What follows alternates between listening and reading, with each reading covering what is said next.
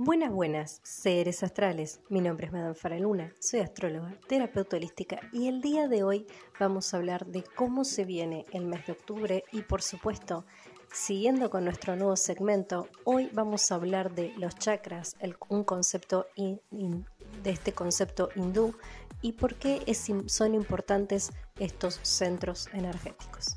Que escuches esto no es casualidad.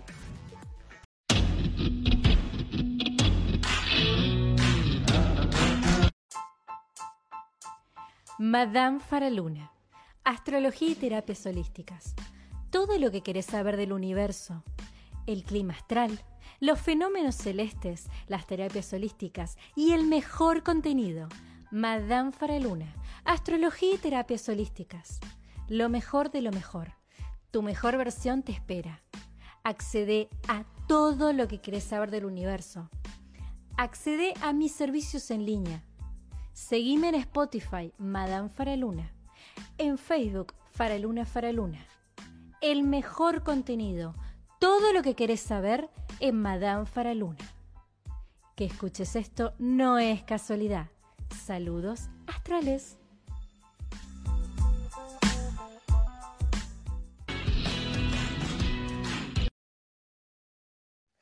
Bueno, a ver, ¿cómo arrancamos el mes de octubre?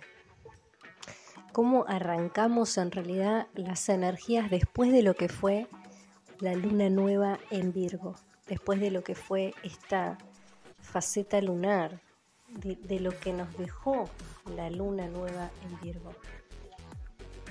Lo que nos dejó la luna nueva en Virgo del 27 de septiembre. Lo que nos dejó todo lo que movió internamente todo lo que nos ayudó a conectar.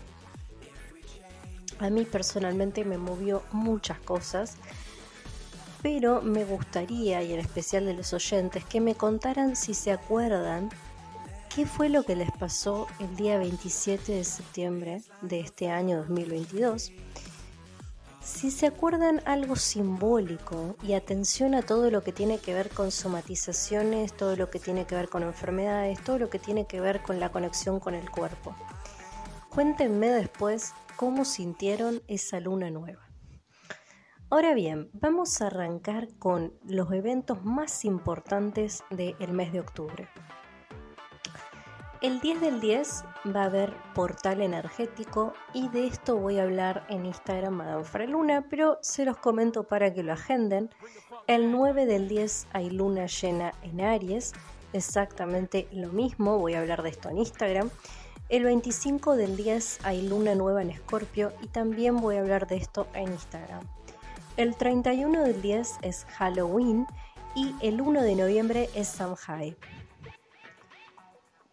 De Halloween y de Samhain no me voy a detener mucho a hablar porque de hecho ya hay, otro podcast más viejo del 2021 acá en Spotify, Madame Luna, en el que hablo justamente de estos dos temas.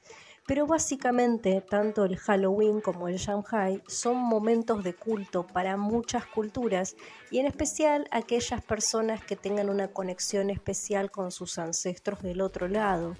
Recuerden que estas estos dos momentos se relacionan con darle tributo a las personas que ya no están en el árbol, es decir, los caídos del árbol. Es un momento de ponerle luz a los difuntos y reconocimiento. Pero si quieren saber más en detalle de estos dos temas, pueden buscar el podcast viejo sobre el Halloween que hice en el 2021. Ahora bien, vamos a ir punto por punto. Recuerden que el 10 del 10 es portal, que el 9 hay luna llena, que el 25 hay luna nueva y que el 31 y el 1 van a ser celebraciones de Halloween y Shanghai. Esto sí tenganlo presente porque tanto el 31 como el 1 no voy a atender a nadie, así que esto tenganlo presente. No se va a hacer consulta, no se, va no se van a hacer cartas y tampoco se van a hacer limpiezas el 31 del 1 y el 31 de, de octubre y el 1 de noviembre. Así que las personas que quieran cualquiera de mis consultorías en línea van a tener que hacer booking para antes o después de estos días. Ahora sí, vamos con cómo arranca el mes. Bien. Arrancamos con la luna en Sagitario, arrancamos con Mercurio en Virgo en retrógrado, arrancamos con Venus en Libra, arrancamos con Marte en Géminis, arrancamos con Júpiter en Aries en retrógrado, arrancamos con Saturno en retrógrado en Acuario, arrancamos con Urano en Tauro en retrógrado, Neptuno retrógrado en Pisces y Plutón nuevamente retrógrado en Capricornio. Atención acá porque yo quiero creer que ya a esta altura y en especial la gente que viene siguiendo a Madame Faraluna no tiene no tengo que ir mucho en detalle de lo que esto significa. Pero para los nuevos oyentes es importante que sepan que esta configuración planetaria de tantos planetas en retrógrado nos hablan de retrocesos en el plano energético, nos hablan de bloqueos a nivel personal y también nos hablan de conflictos y, retroceder en todo lo que tiene que ver con cuestiones sociales y culturales. Ahora, importante acá detengámonos un segundito en este, esta, este trígono de aire que hay entre Marte y Venus. Marte estando en Géminis y Venus en Libra. Es un momento en el que vamos a sentir muy fuerte el peso del que dirán muy fuerte eh, todo lo que tiene que ver con la influencia de lo social, así que tengan mucho cuidado, es muy probable que les duela mucho la cabeza, es muy probable que estén un poco confundidos o que no sepan lo que quieren hacer, porque esto es muy típico de un Marte en Géminis, la, confusión, el desconocimiento de lo que uno realmente quiere. Eh, y todo lo que tiene que ver con las confusiones mentales es muy de este clima.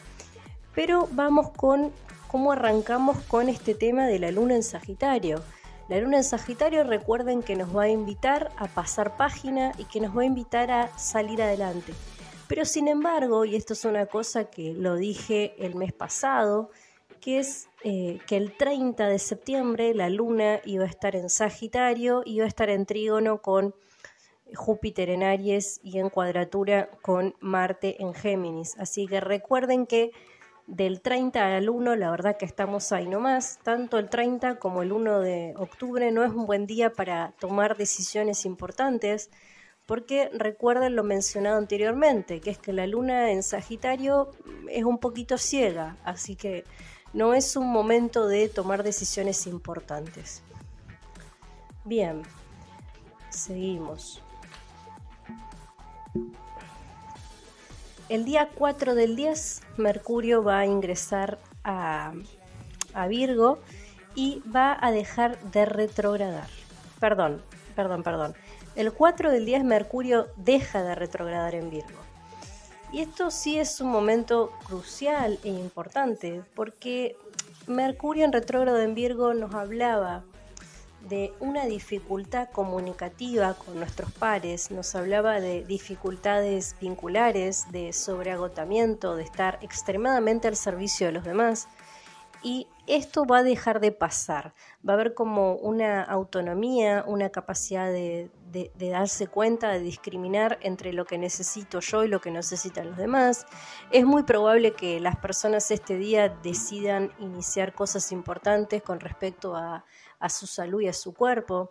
Recuerden que de esto también hablé en el podcast anterior, de que tenía que ver con la toma de conciencia corporal. El día 5 de eh, octubre la luna va a estar en Acuario y va a estar en trígono con Venus y con Saturno. Primer gran trígono de aire del mes. Es un excelente día para todo lo que tenga que ver con armar sociedades exitosas y todo lo que tenga que ver con terminar de darle forma a proyectos personales y en especial lo que tiene lo que se relaciona con el plano creativo.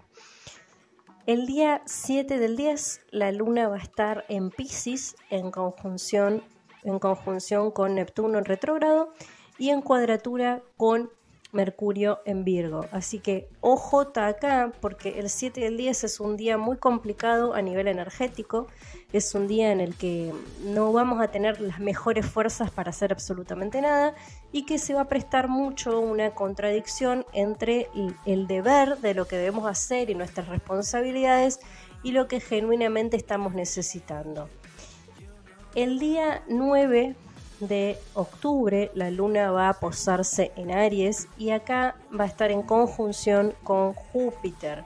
Atención acá porque este día es un día muy complicado en lo que tiene que ver con las conquistas. Va a ser un día complicado, me animaría a decir que hasta violento, este, porque hay mucha energía de fuego dando vueltas, así que mucha violencia en la calle, muchos conflictos personales, eh, un día de choques. Atención acá porque también hay una cuadratura con, Venus en Libra, así que también puede ser que se rompan algunos tratados internacionales entre países, eh, conflictos eh, conflictos en lo que tiene que ver con las guerras, conflictos de toma de tratados, conflictos con todo lo que tiene que ver con, las, con los arreglos diplomáticos entre los países. El día 11 de octubre la luna va a estar en Tauro y además una cosa muy importante es que Mercurio va a ingresar a Libra. El paso de Mercurio por Libra nos va a dar una claridad mental muy importante en el sentido de que toda esta confusión que veníamos teniendo por Marte en Géminis vamos a sentir, como diría el as de, espada, vamos a sentir una claridad mental muy fuerte. Así que está muy bueno para que tomen decisiones importantes si va a ser un día favorable. Lo de la luna en Tauro era un dato de color y en especial para las personas nativas que tengan la luna en su carta natal en Tauro, porque bien sabrán que lo que tenga que ver con el retorno lunar en los signos tiene que ver también con una toma de conciencia emocional muy fuerte y un empoderamiento en el autoestima. El día, el día 13 de octubre, la luna va a estar en Géminis, en trígono con Mercurio, con Venus y con Saturno, y por supuesto en conjunción con Marte.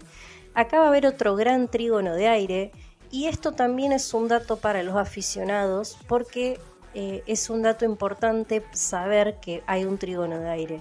Que haya gran, gran caudal de energía de aire nos favorece para todo lo que tiene que ver con informarnos, para lo que tiene que ver con tomar capacitaciones nuevas, lo que tiene que ver con todo lo que es la unión y la realización de cosas entre pares. El día 16 de octubre la luna va a estar en cáncer en cuadratura con Plutón en, eh, Plutón en Capricornio. Y acá una cosa importante que es que Plutón deja de retrogradar. Anótenselo, el día 16 de octubre Plutón deja de retrogradar. Cuestión mayúscula que Plutón deje de retrogradar, tanto para amantes de la astrología como para personas que tengan Plutón natal en Capricornio pero lo que tiene que ver con lo social, porque Capricornio es lo social, lo que tiene que ver con lo social es el fin del conflicto. En la mayoría de los países que están en conflicto, el 16 de octubre van a parar los conflictos. Van a empezar a apaciguarse los conflictos y esto va a tener que ver con un cambio rotundo, muy, muy, muy, muy fuerte en lo que tenga que ver con las gestiones políticas y todo lo que tiene que ver con lo cultural. El día 18 del el 10, la luna va a estar en Leo y va a estar en trígono con Júpiter y en cuadratura con Saturno en Acuario. Para los nativos que tengamos la luna en Leo y para las personas que tengan la luna en Leo en su carta natal, va a ser un excelente momento y van a sentirse muy bien consigo mismos, van a saber claramente lo que tienen que hacer para destacar en lo que sea que hagan y también les viene un gran reconocimiento. En lo que tiene que ver con lo mundano, lo que tiene que ver con lo de todos los días, es un hermoso día, pero un hermoso día para hacer cosas nuevas y en especial esas cosas que vienen posponiendo hace mucho tiempo. Supongamos que ustedes tienen ganas de tomar un curso de I Ching o tienen ganas de tomar un curso de pintura o tienen ganas de lo que sea, es un excelente momento para hacer eso y dejar de posponerlo. Atención con eh, Júpiter en Aries en retrógrado, porque Júpiter en Aries en retrógrado siempre nos habla de problemas ¿sí? Y no porque está en retrógrado, sino porque está en Aries, que es un signo de fuego, y habitando el territorio de Júpiter. Así que tengan mucho cuidado ahí. El día 21 de octubre la luna va a estar en Virgo y esto también es un dato de color para las personas que estén esperando la lunación de Virgo para hacer alguna, algún ritual o alguna cosa eh, en particular, o estén pensando en hacer una limpieza, o estén pensando en plantar algo, o sea, tenga muy presente que este día la luna va a estar en Virgo. El día 23 de, de octubre, Venus va a ingresar a Escorpio y va a estar en trígono con Neptuno y con con Neptuno en retrógrado y va a estar en cuadratura con Urano en retrógrado. Atención con el ingreso de Venus a Escorpio. Y esto no lo digo por, porque Escorpio es un signo de agua, no lo digo por la mala fama que tiene. Lo digo porque recuerden que Escorpio está relacionado no solo con nuestros bajos instintos, sino que está relacionado con llegar al fondo de los conflictos. Entonces, nosotros, si queremos llegar al fondo del problema, lamentablemente tenemos que chocar y encontrarnos con cosas que no nos agradan del todo. Así que el simple hecho de que Venus, el planeta receptivo del amor y femenino por excelencia, este ingrese Escorpio, nos va a invitar, y en especial a las mujeres, a encontrarnos con aquellas cosas que no nos queremos encontrar de nosotras mismas. Y esto no es tarea fácil, porque en el medio de ese encuentro es muy probable que se pierdan relaciones y vínculos importantes. También va a tener que ver con el encuentro emocional, va a tener que ver con reconocer quizás para algunas personas la niña interna, va a tener que ver con cerrar heridas que venían doliendo hace mucho tiempo va a tener que ver con todo lo que tenga que ver con el encuentro escorpiano emocional, porque el encuentro escorpiano emocional no es como el encuentro pisciano y no es como el encuentro canceriano, ¿sí? El encuentro canceriano es bastante simpático dentro de todo, el encuentro pisciano también, pero el encuentro emocional de Escorpio es muy intenso y nunca eh, es solamente lindo, porque a Escorpio le gusta llegar al fondo, y cuando llegamos al fondo, no siempre nos encontramos con cosas lindas. Así que va a tener mucho que ver con eso y es muy probable que haya gente que esté con cambios de humor estos días, así que eh, espero que, que la pase como puedan. El día 24 de octubre Saturno deja de retrogradar, anótenselo colegas, colegas astrólogos, Saturno va a dejar de retrogradar y también Saturno dejando de retrogradar va a tener mucho que ver con este bloqueo fuerte energético colectivo que les digo que está habiendo, así que todo va a parecer que empieza a suceder como tiene que suceder. En lo que tiene que ver con los árboles familiares, va a ser un excelente momento para hacer constelaciones o sanaciones transgeneracionales porque Saturno fuera del movimiento retrógrado es muy favorecedor para eso. Y esto lo comunico porque muchas veces pasa que hay gente que va a este tipo de terapias y no tiene resultado. Y la verdad que el 24 de octubre van a tener resultado con lo que sea que quieran hacer porque este planeta va a dejar de retrogradar. El día 25 de octubre la luna va a estar en Escorpio en conjunción con Venus y en trígono con Neptuno. Gran trígono de agua, excelente momento para lo que tiene que ver con despertares espirituales fuertes y para lo que tiene que ver con abrir nuevos canales energéticos. También es un buen día para cargar piedras y cristales para las personas que quieran hacerlo.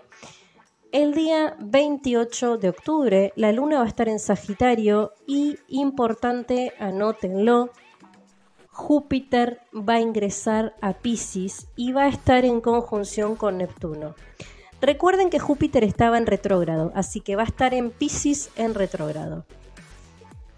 Va a haber una energía muy rara este día porque va a ser como por un lado, la energía bien pisciana del inconsciente, la energía de la nebulosa o del estar en las famosas nubes, en su propio mundo, en su fantasía interior. Y la energía de Sagitario que está todo el tiempo tratando de movilizarnos y sacarnos para otro lado. Así que puede haber como un juego entre estar y no estar en el aquí y el ahora o estar muy detenidos en el pensamiento. Eh, la verdad que es una situación, una energía un poco extraña y lo que tiene que ver con lo social nos va a invitar a, trabajar las memorias, a trabajar la, la inteligencia emocional, a trabajar todo lo que tiene que ver con el conjunto de el inconsciente colectivo, que tiene que ver con el conjunto de ideas de ética, con el conjunto de ideas morales de lo que está bien y lo que está mal, puede llegar a haber también un cambio fuerte en ese sentido, un cambio de paradigma de cómo se ven las cosas. El día 30 del 10, el día 30 del 10, Mercurio va a ingresar a Escorpio, la luna va a estar en Capricornio y va a entrar en conjunción con Plutón en el mismo signo. Así que atención acá el 30 de octubre porque el ingreso de Mercurio en Escorpio va a potenciar la fuerza que va a tener Venus en Escorpio. Así que vamos a tener dos planetas en Escorpio. O sea, la energía de la indagación, la energía de la conexión profunda del asunto va a ser doblemente densa. Y esto sí se va a sentir muy fuerte, porque recuerden que el 30, el 30, ya estamos en la energía muy cerquita del Halloween y muy cerquita del Samhain. Así que la energía se empieza a sentir un poco tensa. Se siente tensa no porque la energía sea negativa, no porque la energía sea pesada, sino que se siente tensa porque ese, ese velo que hay entre la calle y el allá deja de estar, se empieza a caer en esta fecha. De hecho, hay mucha gente que tiene encuentros extraños o paranormales entre el 30 de octubre y el 1 de noviembre. Y esto tiene que ver con la caída del velo de la calle Allá durante esta época. También hay mucha gente trabajando con energías. Hay mucha gente trabajando para bien o para mal, porque la energía está muy, muy a disposición durante esta fecha. Así que no es extraño que la gente se sienta tensa, no es extraño que la gente haga cosas raras, cosas que no hace nunca, eh, no es extraño que se sientan más sensitivos a la energía de los demás. Y esto por ahí es común para las personas naturalmente que trabajamos con energías o las personas en que somos naturalmente empáticas. Pero las personas que no lo sean van a estar, se van a sentir muy extrañas este día. Tengan mucho cuidado, de hecho les recomiendo que el 30 de octubre, el 31 y el 1 de noviembre traten de andar con amuletos o con piedras de protección porque es un momento en que las energías se van a estar pegando por todos lados. El día 31, el día de Halloween, Marte comienza a retrogradar. Recuerden que Marte estaba en Géminis. Ya bastante complicado es un Marte en Géminis indeciso, más complicado es un Marte retrogradando en Géminis. Esto si quieren lo pueden anotar los astrólogos que tengan ganas de hacer un estado con esto. El 31 Marte ingresa, empieza a retrogradar en Géminis. Pero si simplemente te gusta y te encanta el contenido de Manfra Luna, como los que ya lo están siguiendo, sabe que este día el, paso de Marte por el retrógrado en Géminis nos va a traer a todos una gran dificultad para la toma de acción de las cosas. Es decir, cuando vamos por lo que queremos, que tenemos una manera de hacer las cosas, vamos a sentir que nos está costando hacer las cosas. Vamos a sentir que nuestros objetivos están más lejanos, podemos llegar a sentir inclusive que lo que estamos armando no es realmente lo que queremos, así que cierto eh, sentimiento incordioso de, de uno con los demás. Y los nativos, las personas que hayan nacido con Marte en Géminis, este día, el 31 de octubre, se van a sentir bastante complicados porque esa capacidad que tienen de, de mutar o de solucionar las cosas rápido y a último momento, en especial el típico caso de persona con Marte o con Venus en Géminis, que suelen ser personas multitasking, eh, personas que pueden cambiar constantemente y no les afecta. La verdad que el paso de Marte en retrógrado sí les va a afectar porque esta capacidad que tienen van a sentir que la están perdiendo. Recuerden que este día 31 es Halloween, recuerden que el 1 de noviembre es Samhain y por favor recuerden ni el 31 ni el 1 de noviembre trabajo y atiendo a nadie. Y lo digo porque no, no falla que esta fecha me dicen, ¿me puedes hacer una limpieza? ¿Me puedes tirar el tarot? ¿Me puedes...? No, nada, porque 31 y 1 no trabajo, así que cualquier cosa que quieran vayan a hacer booking para antes del 30 de octubre. Ahora sí, ahora sí, hasta acá lo que tiene que ver con el clima astral de octubre. Quédate porque después, después después de esta pequeña pausa vamos a hablar de todo lo que tiene que ver con el, concepto de chakras y por qué es tan importante. Bueno, a ver, ahora sí vamos a comenzar con este segmento y vamos a hablar de... Vamos a hablar de qué son, vamos a mencionar su origen y también vamos a hablar de, por qué es importante saber de estos chakras. Los chakras es un concepto de la doctrina hinduista, es decir, su origen es hindú, y se dice que los chakras son centros de energía no medible, es decir, estos centros energéticos, también llamados, eh, desde el, desde el, también llamados centros o canales energéticos, porque también de hecho a, los chakras se les asigna a cada uno una forma y un color, podríamos decir que son figuras energéticas o centros energéticos importantes que se encuentran en el cuerpo humano. Para mi gusto también se encuentran en el cuerpo de los animales, pero bueno, desde la teoría, por lo menos, o desde el concepto de chakras son centros energéticos no medibles, porque su energía no es medible, dentro del cuerpo de los seres humanos. El concepto de chakras aparece en los libros sagrados del hinduismo, eh, se remota a el siglo II después de Cristo y otras de, otras de las y otras de las vertientes, como puede ser la religión budista, que habla de estos centros energéticos, también es el budismo. El budismo, que sabemos que es una religión oriental, como tal, habla también de las chakras y habla de la importancia del alineamiento energético. Lo que nosotros tenemos que entender es que estos centros energéticos o estos, estas figuras energéticas que están en nuestro cuerpo se ocupan de diferentes cosas y trabajan nuestra energía de una manera muy, muy especial. A cada chakra, o por lo menos vamos a hablar ahora de los siete chakras centrales, a cada chakra se le asigna una tarea, se le asigna un tipo de energía, un color y el bloqueo de alguno de ellos a nivel energético nos puede producir malestar, nos puede producir enfermedad. De hecho, para la, de hecho, para la cultura del hinduismo, el simple hecho de tener los chakras bien alineados, es decir, no tenerlos bloqueados, no tenerlos viciados, no tener nada, tenerlos realmente alineados, hace al bienestar físico y a la no sintomatología de las personas.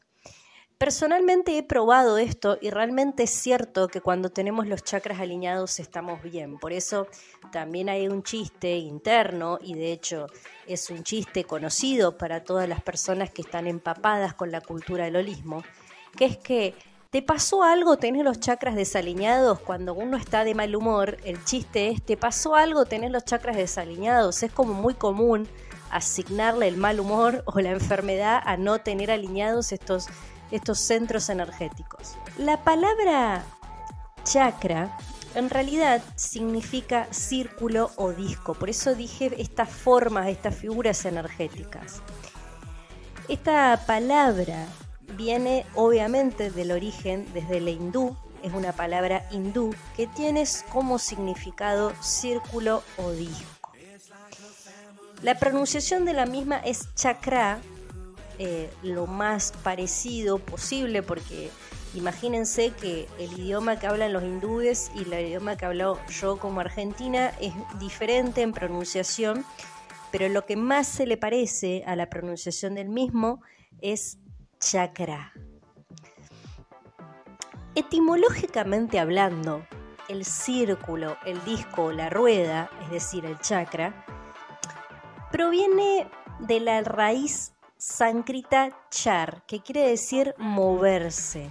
Las personas, los animales, el agua, los barcos, los astros, todo se mueve, todo está en constante movimiento. La raíz sánscrita, la parte que dice kri, kri, se refiere justamente, y ya es una, una derivación de la mezcla indoeuropea de la cuestión, significa energía en. Si, si, ponemos junta la palabra, lo que quiere decir es rueda o energía en movimiento. Esto me pareció como importante hablar de la etimología de, la palabra chakra porque a veces surge la duda de por qué ese nombre o qué quiere decir o a qué, o a qué hace referencia.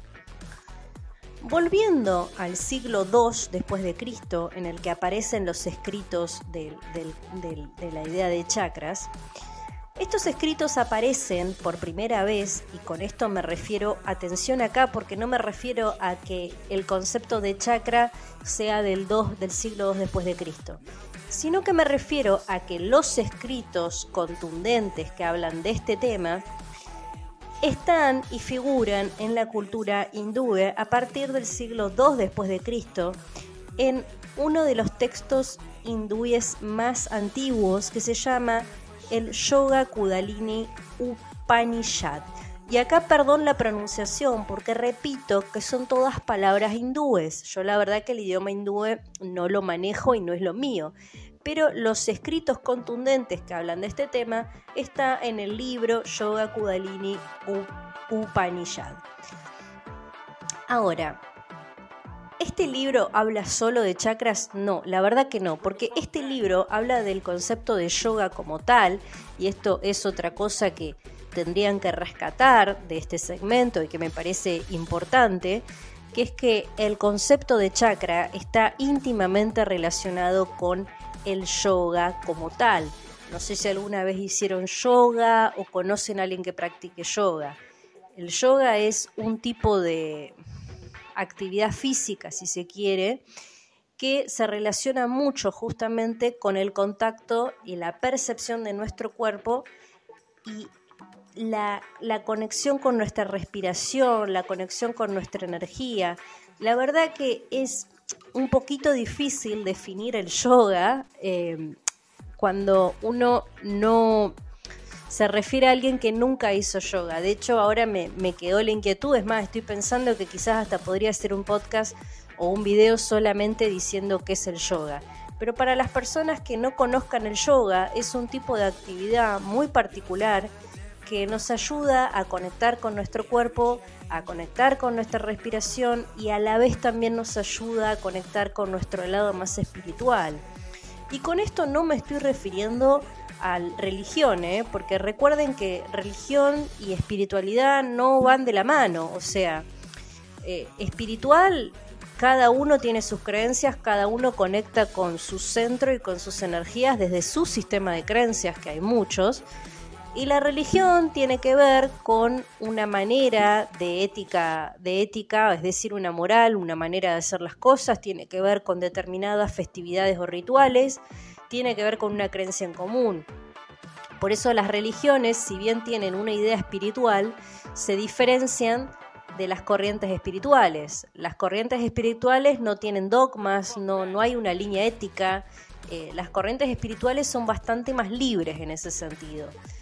Eh, el yoga particularmente es una actividad muy interesante para corregir dolores, para aprender a conectarnos con nuestro cuerpo, para mejorar el ánimo.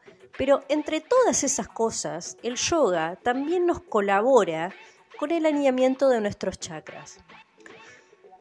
Al hacer yoga estamos constantemente alineando nuestras chakras. Las personas que alguna vez practicaron el yoga saben perfectamente que hay posturas muy determinadas y muy conocidas dentro del chakra, como puede ser el saludo al sol, como puede ser la cobra. Son posiciones universales que no solo nos trabajan a nivel físico, sino que nos conectan también con el centro energético que estemos estimulando en ese movimiento. Ya que, a ver, ya que hemos mencionado el tema de que son siete los chakras, tenemos que mencionar también, me parece a mí, y como muy importante, el nombre de estos chakras. Los chakras se llaman Muladhara, Suadhisthana, Manipura, o también conocido como epigastrio, Anahata, Vishuddha y Añaquía.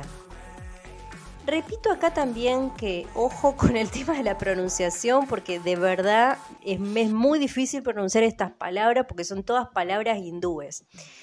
El chakra, el chakra de Muladhara que tiene que ver con sostener la raíz, se ubica entre la zona eh, genital del cuerpo humano, justo en el lugar donde se apoya el cuerpo al sentarnos, es decir, en la entrepierna, en la parte de sería la parte del ano y los genitales em, de las personas en que estaría este chakra.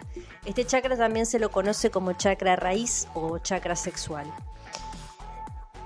El chakra Suaditishtana, que quiere decir su propio lugar de estar, se ubica en la zona umbilical, justo en el ombligo. Es decir, si se toca en el ombligo, un poquito, un poquito apenas arriba, encuentran este chakra. El chakra Manipura, o también conocido como Joya, ciudad, se encuentra en el estómago junto al vaso. Me imagino que no tengo que explicarles dónde está el vaso en el cuerpo humano, pero ahí justamente está este chakra. El anahata, que quiere decir no herido o no golpeado, se ubica en el centro del pecho cerca del esternón. Les estoy nombrando todas cosas eh, más o menos que yo creo creer de anatomía que conocen como para que realmente sepan a dónde están estos chakras. También está eh, el Vishuada, que quiere decir muy puro, se encuentra en la laringe a la altura de la garganta.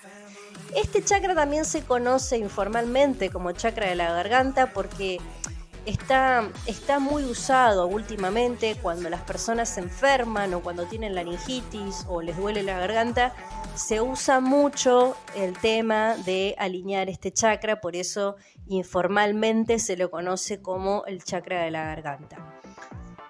El añaquía, que se quiere, que quiere decir conocer por el entendimiento, se ubica en el entrecejo. ¿sí? Ese, ese chakra tiene que ver con lo que podemos ver y lo que conectamos psíquicamente. Las personas que trabajan con energías, las personas que trabajamos para sensitivamente, tenemos que proteger muchísimo ese chakra porque ese chakra dañado o bloqueado la verdad que es muy conflictuado. Ahora, ¿conocer estos chakras es importante? Por supuesto, por supuesto que es importante porque yo me imagino y quiero creer que si estás acá, si estás eh, en este canal, si estás escuchando este podcast, es porque estas cosas te interesan. Ahora, ¿Por qué es importante que tengamos alineados nuestros chakras? ¿Por qué los hinduistas creían que es importante tener alineados los chakras? Porque cualquier energía que esté bloqueada, cualquier energía que no esté funcionando, es decir, que esté tapada o viciada, nos empieza a generar muchos síntomas. Nos empieza a generar lo que sería energía dormida o energía dominada. Es decir, empezamos a a perder la vibración, empezamos a estar más desgastados, empezamos a estar muy cansados. De hecho, volviendo anteriormente, el tema de hacer yoga, la verdad que es muy bueno para estar bien de salud. Y esto las personas que hagan yoga lo saben. De hecho, me acuerdo que la primera vez que tuve contacto con el yoga, me encontré con una mujer que estaba en perfecto estado físico, en muy buena forma. Y esto, la verdad que a mí me llamó la atención porque esto me pasó cuando yo me dedicaba a lo que era entrenamiento. Eh, porque bueno, también soy entrenadora deportiva y eh, me, cuando me dedicaba solo al deporte, cuando me dedicaba a entrenar gente, estaba muy absorbida por toda esta vibra del no pain no gain, de entrenar duro, de comer sano, de no a las, no a las, a las cosas grasas, de agüita, de no alcohol, de acostarse temprano, de, competir, de ganar y de toda la cosa. Eh, que de hecho esto lo van a entender mejor al final del podcast, cuando llegue a lo que quiero ir, pero sí me acuerdo que una vuelta eh, me hicieron una invitación a una meditación que daban en el Centro Cultural de Neuquén, si no me, no me equivoco. Era una meditación que al finalizar hacían yoga. Bueno, dije yo, a ver de qué se trata esto, vamos a hacer algo diferente. Y el día que hice eso, la mujer que daba la clase de yoga estaba en una excelente forma y de hecho estaba mejor que yo, que en ese momento entrenaba muchísimo y daba muchísimas clases. Y la mujer me dice, bueno, respiren, eh, conéctense con su respiración, qué sé yo, termina la clase y tratando de, generar el contacto y qué sé yo, y preguntarle quizás si daba la capacitación, porque me parecía interesante por ahí para las personas que estaban medio duras o que tenían problemas de flexibilidad. Las posturas me parecieron muy interesantes y dije, bueno, capaz que hace una capacitación. Charla va, charla viene, yo le digo, me imagino que vos tomás muchos batidos verdes, me imagino que tomás mucha agua, me imagino que, bueno, lo que uno se imagina como comida, alimentación saludable. Eh, esta mujer me dijo que no hacía ninguna de esas cosas, que ella iba comiendo lo que el cuerpo le pedía. Si el cuerpo le pedía ensalada, comía ensalada. Si el cuerpo le pedía hamburguesas, comía hamburguesas. Y me refiero no a hamburguesas caseras, sino a esas hamburguesas eh, grasosas de McDonald's, o sea, como para que se den una idea, esas hamburguesas eh, que no califican como comida saludable. Bueno, a mí realmente me no sabía, dije, o me está mintiendo o, o no sé cómo hace esta mujer. Bueno, la verdad que hasta que yo empecé a practicar yoga, no me pude dar cuenta que lo que esta mujer me estaba diciendo era realmente cierto. No es necesario vivir una vida súper privada, si se quiere, de cosas. No es necesario una estricta alimentación para estar en forma. Y tampoco es necesario para estar bien ser tan protocolar. A ver, por supuesto que lo que tiene que ver con lo químico y lo que tiene que ver con el bienestar estomacal, si se quiere, no va a ser nunca lo mismo que ustedes tomen agua todos los días a que se tomen un vino todos los días o que tomen gaseosa todos los días. Eso es obvio y está más que descartado. Pero lo que es muy interesante es que esta mujer que venía de un mundo totalmente diferente al mío, a, mi mundo rutinario de, deportivo, me demostró que no era necesario ser tan rutinario y tan protocolar para estar bien que estar bien no tenía por qué ser un proceso estresante.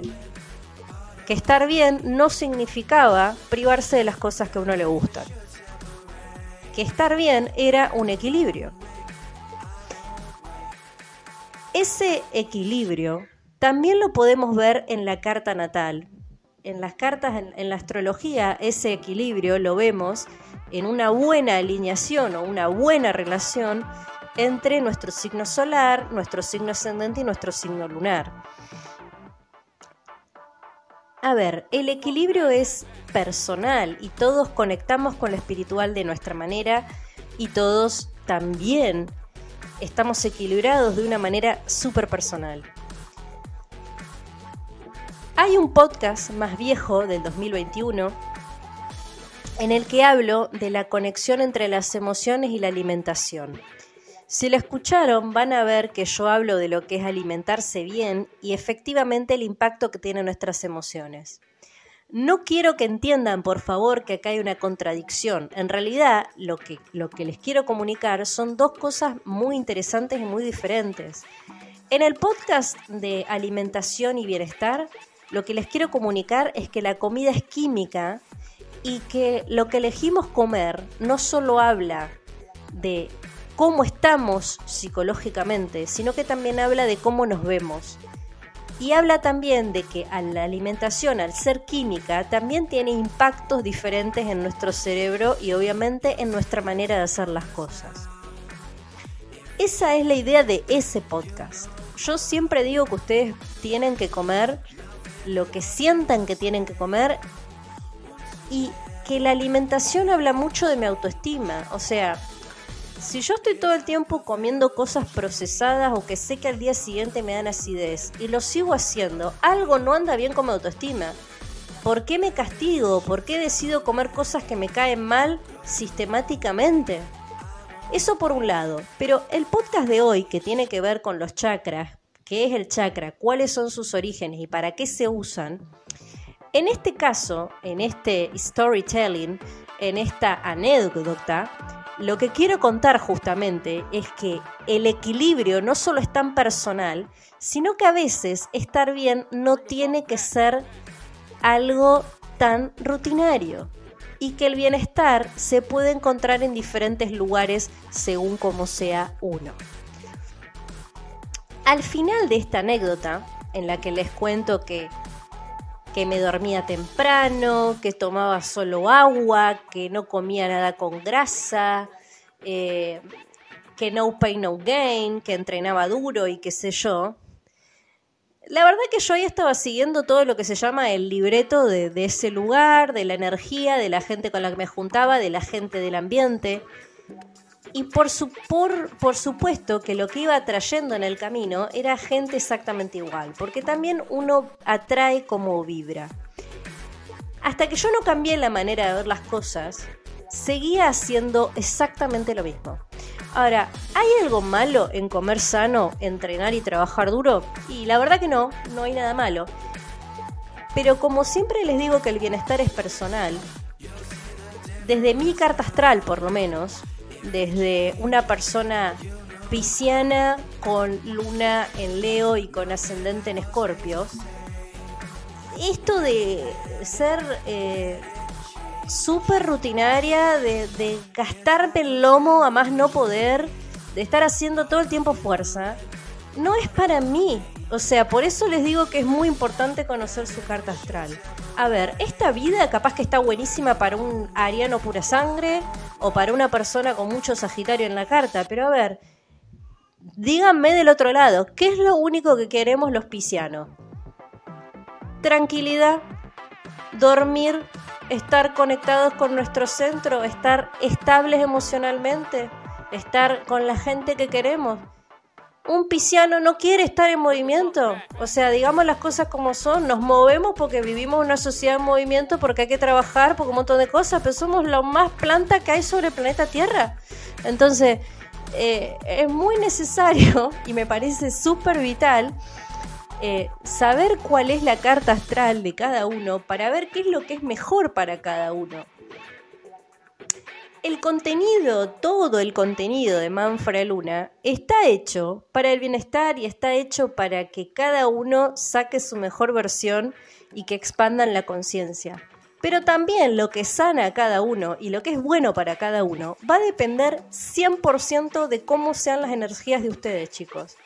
Va a depender de la energía de ustedes. A ver, cuando viene alguien a mi consulta y alguien viene y me dice, no sé, a ver, eh, estoy bloqueado o no puedo trabajar o no puedo entrar con mi proyecto o, lo que sea que les impida moverse. A ver, yo lo primero que hago es mirar la carta astral. Si la persona es capricorniana, por darles un ejemplo, a un Capricornio no le voy a resolver el problema pidiéndole que vaya a hacer una meditación guiada. A Capricornio le voy a resolver el problema con PNL, le puedo llegar a resolver el problema con una biocodificación, le puedo llegar a resolver el problema de otra manera.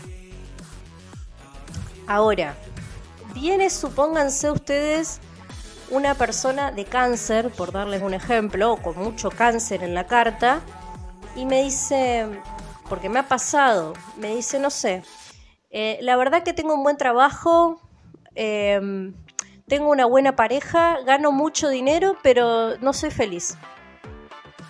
Y bueno, a ver, yo me pregunto, ¿a qué se dedica este cáncer? Y me dice, trabajo en una oficina. Bueno, listo, ahí está el problema. Un cáncer no puede estar en una oficina. Ahí tenés el 80% del problema. La energía de cáncer es una energía de, hogar, es una energía de fraternidad, es una energía de familia. Un cáncer va a estar mejor en un trabajo como puede llegar a ser la docencia, como puede ser algo que tenga que ver con trabajar en grupo, con satisfacer a alguien, hacer feliz a alguien, no sé, terapista ocupacional, maestro. Pero un cáncer no lo podés tener en una oficina se agota energéticamente. Entonces, y a cáncer no le interesa el dinero tampoco. Entonces, ¿qué, ¿qué, le pasa a esa persona? Esa persona está satisfaciendo demandas externas. Lo que querían sus padres, quizás lo que quiere su pareja, lo que le dijeron que le iba a hacer feliz. Es muy importante saber cuáles son nuestra energía, cuáles son nuestros signos, cuáles son nuestras habilidades para ver por qué no estamos bien y qué nos puede hacer bien. Ahora, ya volviendo al tema, estos chakras nos hablan, o estos centros energéticos, cada uno desde su lugar, nos sirven para estar alineados, que parece redundante, pero si no estamos alineados nos enfermamos, si no estamos alineados, no pensamos con claridad. Si no estamos alineados, no estamos bien. Y lo más importante es que no estar alineados nos aleja de nosotros mismos.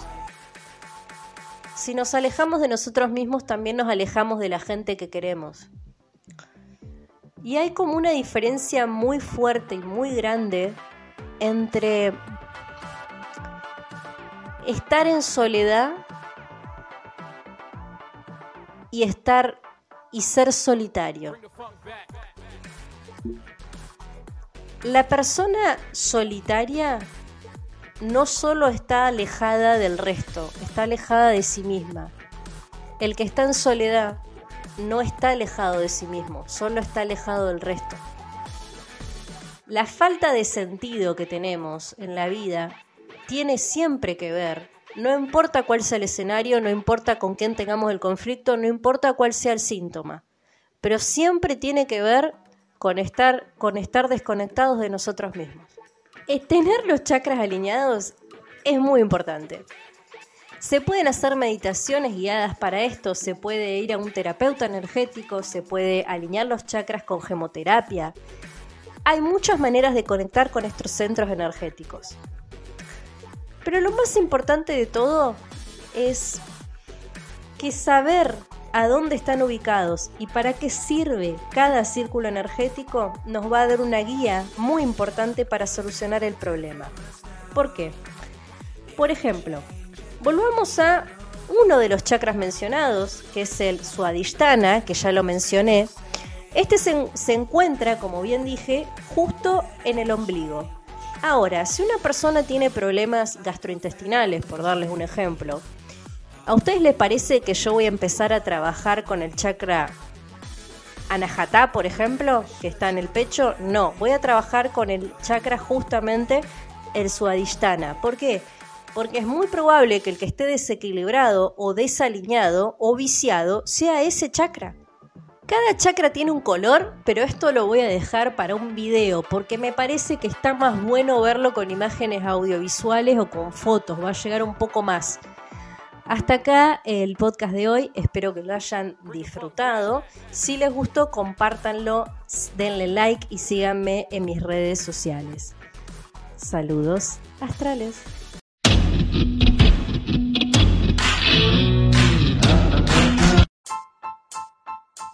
Madame Faraluna. Astrología y terapias holísticas. Todo lo que querés saber del universo. El clima astral, los fenómenos celestes, las terapias holísticas y el mejor contenido. Madame Faraluna. Astrología y terapias holísticas. Lo mejor de lo mejor. Tu mejor versión te espera. Accede a todo lo que querés saber del universo. Accede a mis servicios en línea. Seguime en Spotify, Madame Faraluna. En Facebook, Faraluna Faraluna. El mejor contenido. Todo lo que querés saber en Madame Faraluna. Que escuches esto no es casualidad. Saludos astrales.